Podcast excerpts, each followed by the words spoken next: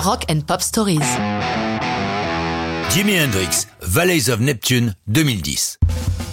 Hendrix 2010, n'y aurait-il pas une petite erreur de date? Non. Il fait partie des artistes dont le nombre de disques posthumes dépasse largement ceux publiés de son vivant. J'ai vérifié, je possède 13 albums d'Hendrix, pas mal pour un artiste qui n'en a enregistré que 4.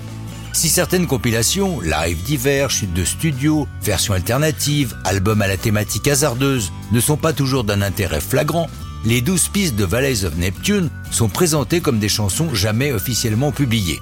On ne pinaillera pas là-dessus, les puristes peuvent en débattre, intéressons-nous plutôt à la chanson qui donne son titre à cet album, Valleys of Neptune. Les premières traces en apparaissent à l'Olympic Sound Studio de Londres les 22 et 26 février 69 sous le titre Gypsy Blood. Jimmy écrit le texte définitif à Los Angeles au mois de juin suivant, s'inspirant de la légende de l'Atlantide. À la fin de ce même mois, Noel Redding, son bassiste, décide de le quitter.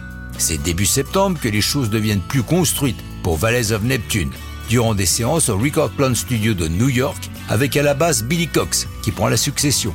Le batteur est toujours Mitch Mitchell, il sera bientôt remplacé par Buddy Miles. Lors de la séance suivante, Hendrix joue une partie de basse, tandis que Steven Stills s'illustre à la guitare et au piano, et John Sebastian à la guitare. Le résultat devient définitif en mai 70. Cependant, un autre enregistrement a lieu en juin avec Stevie Winwood au clavier autour du génial gaucher. Toutes les pointures de l'époque se pressent pour jouer avec lui.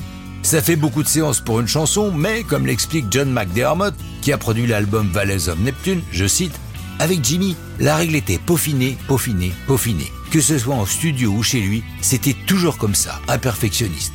Pour un artiste aussi doué que lui, il n'était jamais satisfait. Il ne refaisait pas pour le plaisir de changer. À chaque fois, il apportait quelque chose de différent. Il y améliorait. C'était un véritable artisan.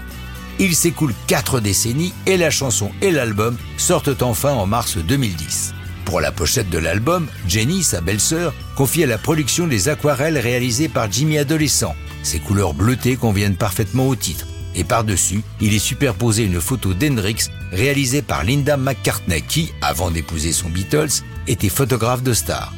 Dès sa sortie, l'album s'installe à la quatrième place des classements US, montrant à quel point le talent d'Hendrix dépasse largement les frontières des générations. Et ça, c'est une bien bonne histoire de rock'n'roll.